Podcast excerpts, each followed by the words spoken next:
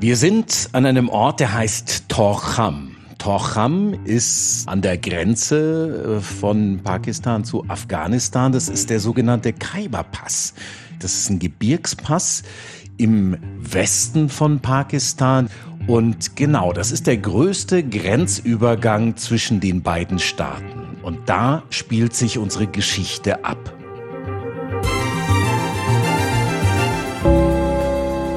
Zehntausende Afghanen sind dabei, Pakistan zu verlassen. Anlass ist der Ablauf einer Frist zur Ausreise.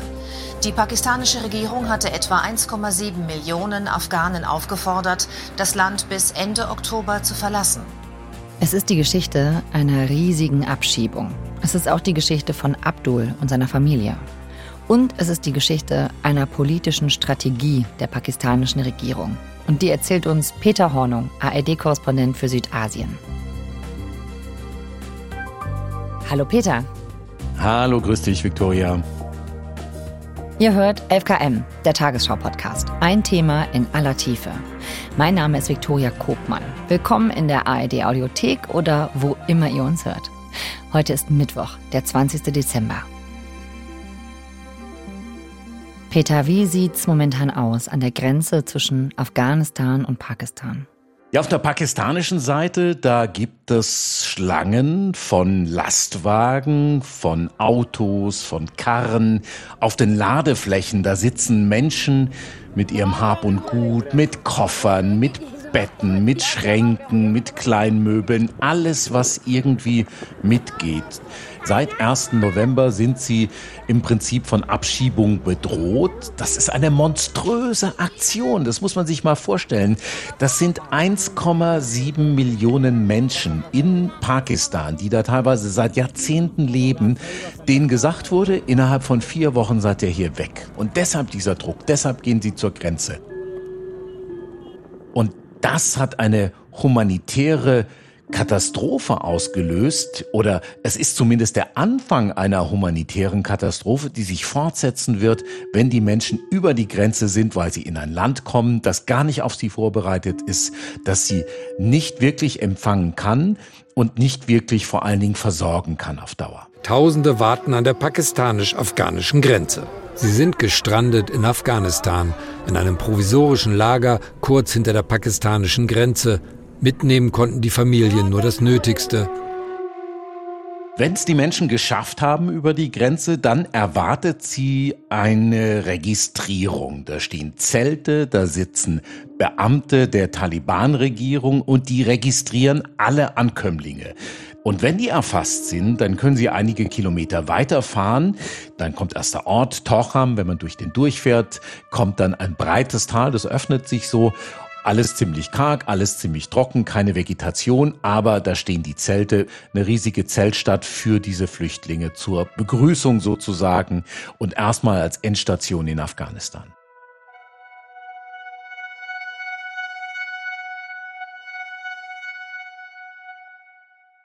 Und wie geht's den Menschen da? Das ist ganz schwierig. Ich meine, die sind entwurzelt, die kommen aus einem Land, das viele ihre Heimat genannt haben, Pakistan, obwohl es Afghanen sind. Sie müssen ernährt werden, es müssen die Grundbedürfnisse irgendwie befriedigt werden. Dafür gibt's die Vereinten Nationen. Da helfen auch die Taliban, soweit sie können. Aber Afghanistan ist ja selber ein Land in großer Not. Millionen hungern in Afghanistan oder haben akute Nahrungsmittelknappheit. Die Wirtschaft liegt am Boden auch durch die Sanktionen. Und es ist ein Land, das seine eigenen Leute kaum ernähren kann. Und jetzt kommen da neue. Und denen geht es einfach nicht gut. Die kriegen vielleicht was zu essen, was zu trinken. Sie werden auch medizinisch eben provisorisch versorgt dort. Da gibt's auch Krankenstationen, es gibt sogar inzwischen eine provisorische Geburtsklinik dort. Aber ansonsten ist das trostlos. Das sind Menschen, die sind ziemlich verzweifelt. Die sind ziemlich am Ende. Wir haben einen zum Beispiel, Khayal Mohammed heißt der, das ist ein Rückkehrer aus Pakistan. Der hat 17 Jahre lang in Peshawar gewohnt und eine Woche vorher sind die Behörden gekommen und haben gesagt, er und seine Familie, seine Frau, seine fünf Kinder, die müssten gehen und sie könnten nichts Persönliches mitnehmen. Er sagt, wir bitten die internationale Gemeinschaft, uns mit einem Haus und der Unterkunft zu helfen. Es gibt hier Familien, die gar nichts haben, kein Land, kein Haus, sie leben einfach unter freiem Himmel und niemand hilft ihnen. Wir brauchen aber Hilfe. Das heißt, das sind einfach Menschen, die sind entwurzelt, die kommen nach Afghanistan zurück, die haben da aber nichts, die haben keine Familie, die haben kein Dorf, die haben niemanden, der sie unterstützt, die stehen komplett vor dem Nichts und müssen sich irgendwie am Leben halten. Die Taliban sagen immer, wir geben euch Land, wir zeigen euch, in welche Gegend ihr gehen könnt, am besten in die Gegend, aus der eure Familie irgendwann mal gekommen ist. Aber das ist irgendwas in weiter Ferne, das ist nichts Konkretes. Zunächst einmal müssen sie eben hinter der Grenze in dieser Zeltstadt bleiben. Das heißt, äh, wie schlimm würdest du das einschätzen, da die Lage? Ich habe im Augenblick den Eindruck, sie haben es noch im Griff. Aber es kommen ja täglich noch Leute. Es kommen hunderte Familien, bis zu tausend Menschen, immer mehr. Es werden immer mehr und irgendwann wird es überlaufen. Es ist irgendwann mal am Ende der Kapazität und sie werden den Winter dort verbringen müssen und dann irgendwann mal müssen sie irgendwo hin im Land. Und das heißt also, diese humanitäre Katastrophe, die ist längst noch nicht an ihrem Höhepunkt und längst noch nicht an ihrem Ende. Warst du denn da vor Ort und konntest dir das selbst anschauen? Das war mein erster Reflex, also dass ich da hinkomme zu diesem Ereignis und ich habe es schon versucht vor Wochen. Ich habe mich zuerst an die pakistanische Botschaft hier in Neu-Delhi gewandt und dann direkt an den Sprecher des Taliban Außenministeriums in Kabul. Bei beiden habe ich eine Absage bekommen. Mhm. Die Pakistaner wollen nicht, äh, dass man für sowas ins Land kommt, weil sie sich denken können, dass man da nichts Gutes berichtet.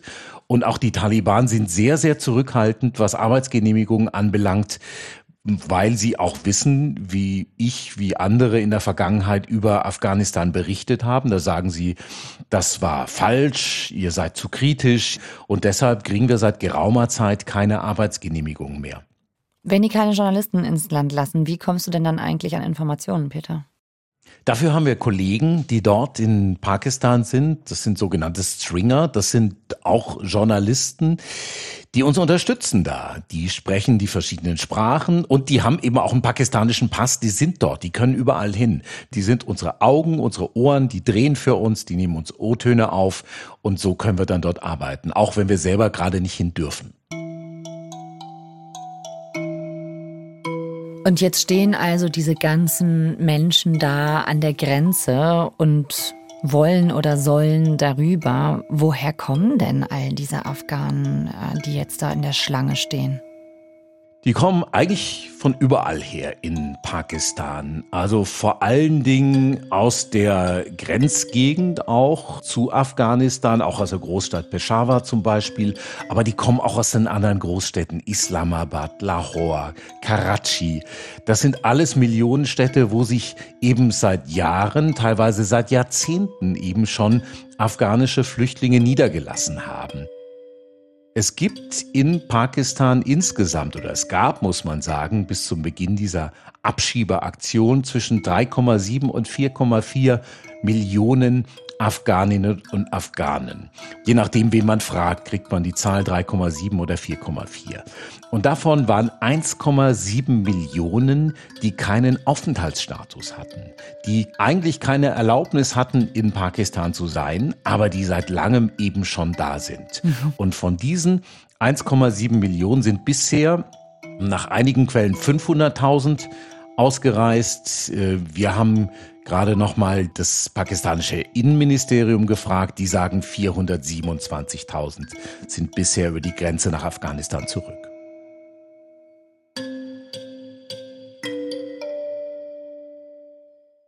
Ich kann mir vorstellen, dass viele von denen nicht freiwillig gegangen sind. Wie setzt die pakistanische Regierung diese Abschiebung durch? Es gibt Menschen, denen wurde der Arbeitsplatz gekündigt, die Arbeit gekündigt. Es gab Menschen, denen wurde die Wohnung gekündigt. Und es gab auch Menschen, denen wurde das Haus zerstört. Wir haben ein Beispiel, Abdul Manan heißt der, 29 Jahre alt, ein bisschen stämmiger, schwarzer Bart, so ein buntes Cappy auf, ein Afghane, der Gemüsehändler in Islamabad war. Der ist da geboren in Pakistan, der ist da aufgewachsen, seine Familie ist seit 40 Jahren im Land und dem haben sie einfach das Haus abgerissen. Abdul sagt hier, unser Haus ist zerstört worden, wir haben alles, was wir haben, verkauft und äh, wir haben das verkauft eigentlich zur Hälfte des Werts, weil die Leute natürlich wissen, dass wir gehen müssen und deshalb den Preis auch drücken. Und wir brauchen auch dieses Geld, um irgendwie an die Grenze zu kommen, auch um Schmiergelder zum Beispiel zu zahlen. Aber es ist die Frage, ob wir es damit tatsächlich bis Peshawar auch schaffen. Du hast eben gesagt, Abduls Familie lebt seit 40 Jahren in Pakistan. Abdul selbst ist 29. Genau, der ist da geboren, der ist da aufgewachsen, der spricht die Sprache Urdu. Das ist keine Sprache, die in Afghanistan gesprochen wird. In Afghanistan spricht man Pashtu oder Dari. Das heißt aber, er ist schon sehr angepasst, er ist sehr assimiliert.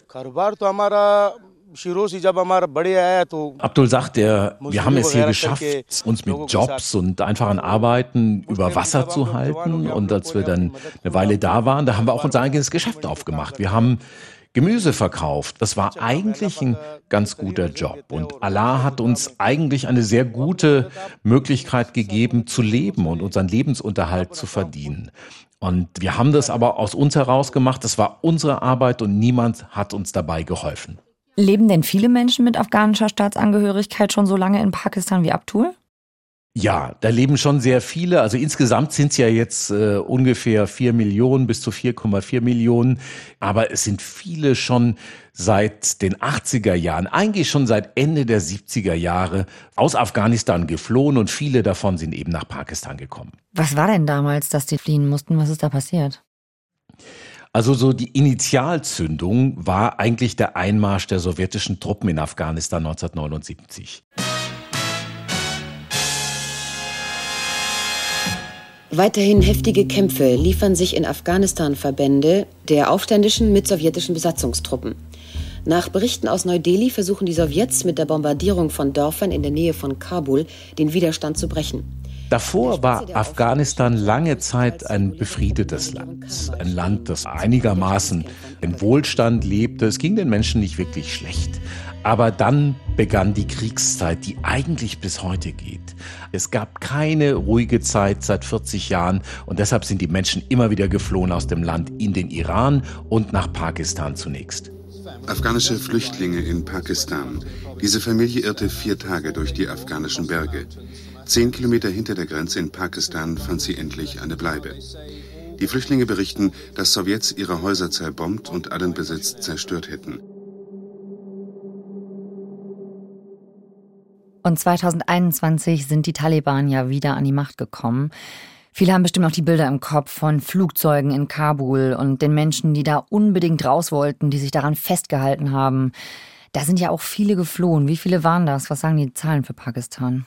Das waren Hunderttausende, so 600 bis 800.000 ungefähr, die in der Zeit geflohen sind, die geflohen sind vor den Taliban, weil sie Angst hatten vor den Taliban. Und da waren natürlich auch verhältnismäßig viele darunter, die Angst haben mussten vor den Taliban.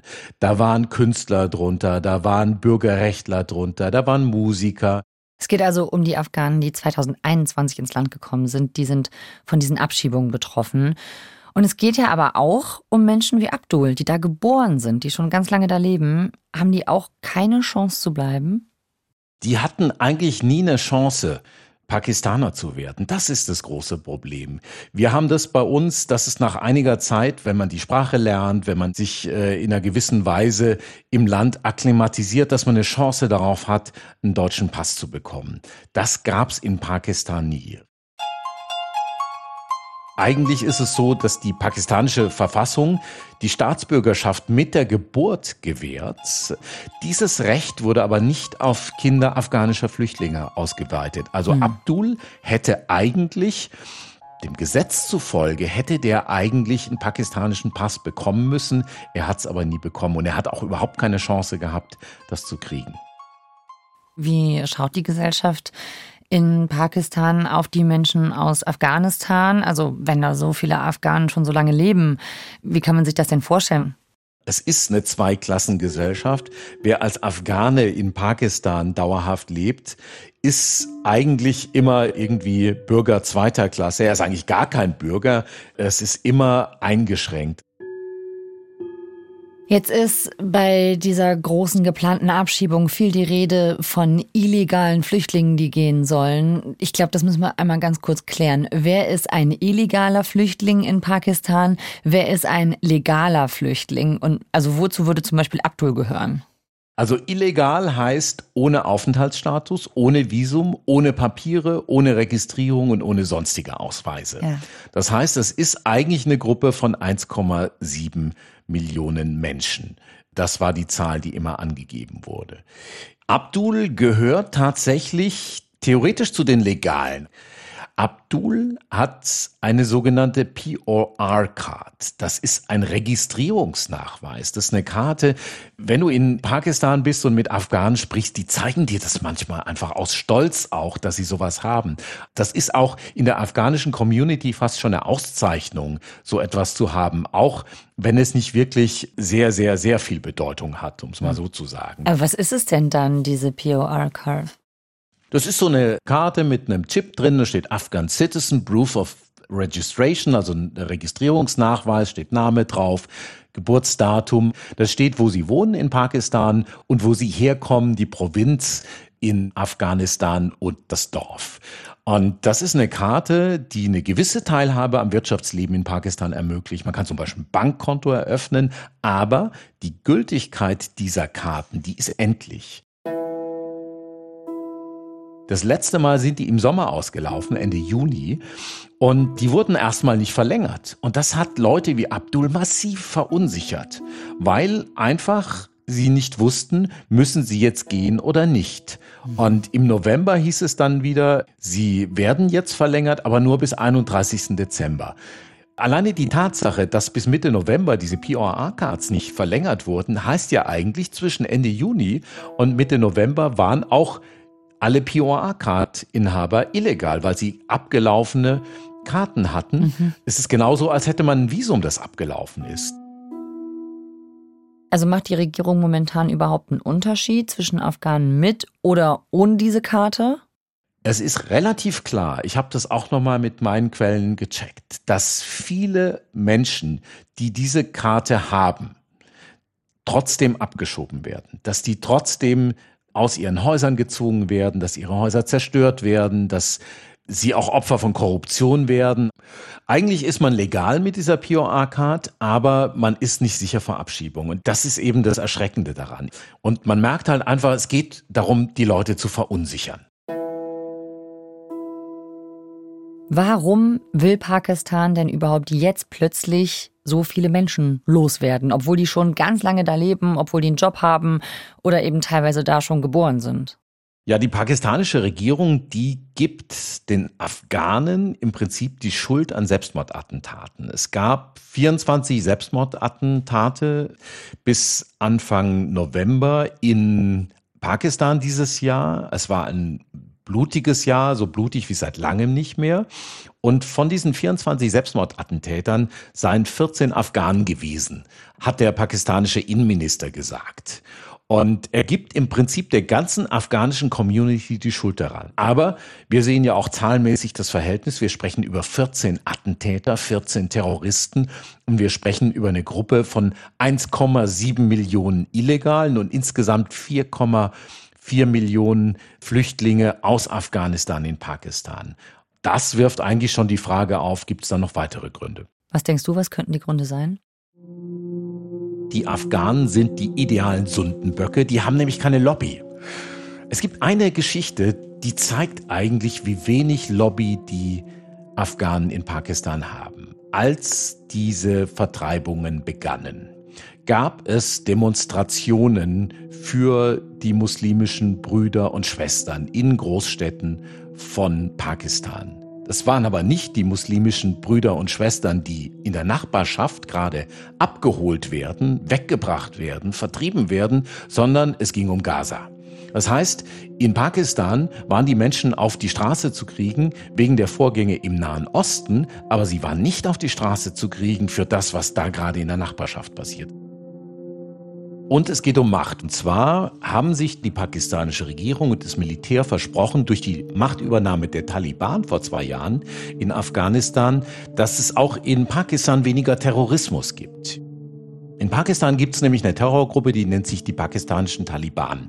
TTP heißen die. Und die sind eine Terrorgruppe, die seit Jahren schon da agiert und Anschläge aus Sicherheitskräfte in Pakistan verübt. Jetzt haben sich die Regierung in Pakistan und die Militärs, die haben sich eben versprochen, dass es ruhiger wird, dass die Taliban auf ihre sagen wir mal, Gesinnungsgenossen, diese pakistanischen Taliban einwirken und ihnen sagen, dass sie keine Anschläge mehr verüben sollen, dass die einwirken auf diese pakistanischen Taliban, dass sie sie nicht mehr unterstützen, dass sie ihnen in Afghanistan keinen Rückzugsraum bieten und dass da eigentlich die Nachschublinie für diese Terroristen abbricht. Und das ist nicht passiert. Und da haben sich die Mächtigen in Pakistan gedacht, dann setzen wir doch mal die Taliban in Afghanistan unter Druck und schicken die afghanischen Flüchtlinge zurück in ihr Heimatland Afghanistan. Und das setzt die natürlich auch gewaltig unter Druck, weil die nicht sagen können, ja, die nehmen wir nicht und so. Die haben in den vergangenen Jahren auch immer gesagt, seit sie an der Macht sind, die Taliban, kommt doch alle zurück. Aber sie haben natürlich nicht damit gemeint, dass alle 1,7 Millionen Afghaninnen und Afghanen aus Pakistan zurückkommen innerhalb weniger Wochen. Und das könnte ein wichtiger Grund sein, weshalb diese Aktion stattfindet. Und was ist mit Abdul? Was macht er jetzt? Der ist inzwischen untergetaucht, weil er sieht, dass ihm seine Ausweiskarte, seine POR-Card nichts hilft. Es ist sein Haus abgerissen worden und sie wollten ihn vertreiben und äh, obwohl diese POA-Card noch bis 31. Dezember jetzt gültig ist, weiß er eben nicht, ob sie danach verlängert wird und deshalb versteckt er sich lieber irgendwo in der pakistanischen Hauptstadt Islamabad. Die Situation in Afghanistan ist ja eh schon schwierig. Da gab es in diesem Jahr schwere Erdbeben und die Taliban-Regierung ist eh schon überfordert mit der Versorgung der Menschen dort. Da haben wir auch eine FKM-Folge zu gemacht, verlinken wir euch in den Show Notes. Was erwartet denn die Menschen nach ihrer Abschiebung dort in Afghanistan? Im Augenblick ist es so, jetzt hat es wenigstens noch einigermaßen erträgliche Temperaturen. Aber wenn es richtig kalt wird, wenn Schnee liegt, wenn Eis ist, dann wird es auch ein großes Problem, dass die Menschen da einfach nicht erfrieren, ja. Und wenn man irgendwo hingeht, wo sollen die denn hin? Die Städte sind schon komplett überfüllt. Kabul zum Beispiel. Da gibt es nicht irgendwie freie Unterkünfte und so. Da ist nicht viel, wo die Leute einfach unterkommen können. Was sollen sie denn da machen? Was sollen sie denn da arbeiten? Und wenn ich aufs Land gehe in Afghanistan, dann wird's noch schwieriger. Ich war auf dem Land. Das ist bittere Armut da. Das ist irgendwie Landwirtschaft. Ja, davon leben die Menschen. Sonst gibt es kaum Einkünfte. Und äh, die Menschen, die da aus Pakistan vertrieben werden, das sind ja aber nicht unbedingt Bauern, das sind Händler, das sind äh, Hilfsarbeiter etc. Die wissen im Zweifelsfall nicht mal, was man da macht dann in diesen ländlichen Gebieten. Und wie sieht Abdul dem entgegen, dass er da jetzt nach Afghanistan muss? Was sagt er? Er hofft, dass die afghanische Regierung, dass die Taliban zum Beispiel auch Mädchen Bildung ermöglichen, dass also auch ältere Mädchen in die Schule gehen können.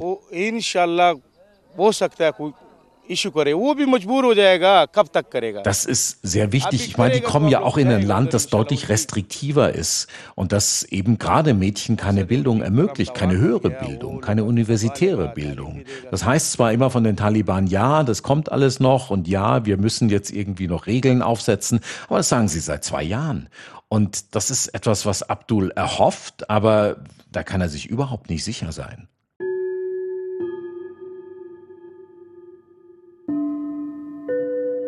Du hast am Anfang von einer humanitären Katastrophe gesprochen. Was müsste denn passieren, damit sich diese Situation für die Afghanen in Pakistan ändert? Ich sehe überhaupt kein Ende dieser Abschiebungswelle im Augenblick. Und es ist ja teilweise Abschiebung und teilweise ist einfach so, das nennt man im Englischen Chilling-Effekt. Also ein einschüchternder Effekt durch diese Ankündigung, dass die Leute jetzt abgeschoben werden. Das heißt, jeder, der davon betroffen ist, überlegt sich, gehe ich nicht lieber freiwillig? Gehe ich nicht lieber so schnell wie möglich? Weil sonst werde ich abgeschoben, gewaltsam, dann nehmen sie mir noch Sachen ab, dann wird alles noch schlimmer und deshalb gehe ich. Und das wird noch anhalten, auf jeden Fall. Siehst du da irgendeine politische Lösung für die Situation? Ich sehe nicht, dass es irgendeinen Druck auf die pakistanische Regierung gäbe, das zu ändern. Ich sehe vor allen Dingen vom Ausland wenig Widerstand. Das ist etwas, was mich unglaublich erschreckt auch. Also jemand, der mir da zunächst mal einfiele, wäre Antonio Guterres, der UNO-Generalsekretär, der normalerweise zu solchen Aktionen auf jeden Fall was sagt. Der war seltsam stumm seit Beginn dieser Aktion. Neulich gab es einen Brief von hohen UN-Beamten und auch afghanischen äh, Prominenten im Ausland, die haben gesagt, stoppen Sie das, äußern Sie sich klar, fordern Sie die pakistanische Regierung auf, das zu beenden. Da kam bisher nichts. Da kommt kein Druck aus dem Ausland und auch von der Bundesregierung nicht und von anderen Staaten. Und deshalb glaube ich, dass es weitergeht. Danke, Peter. Sehr gerne, Viktoria.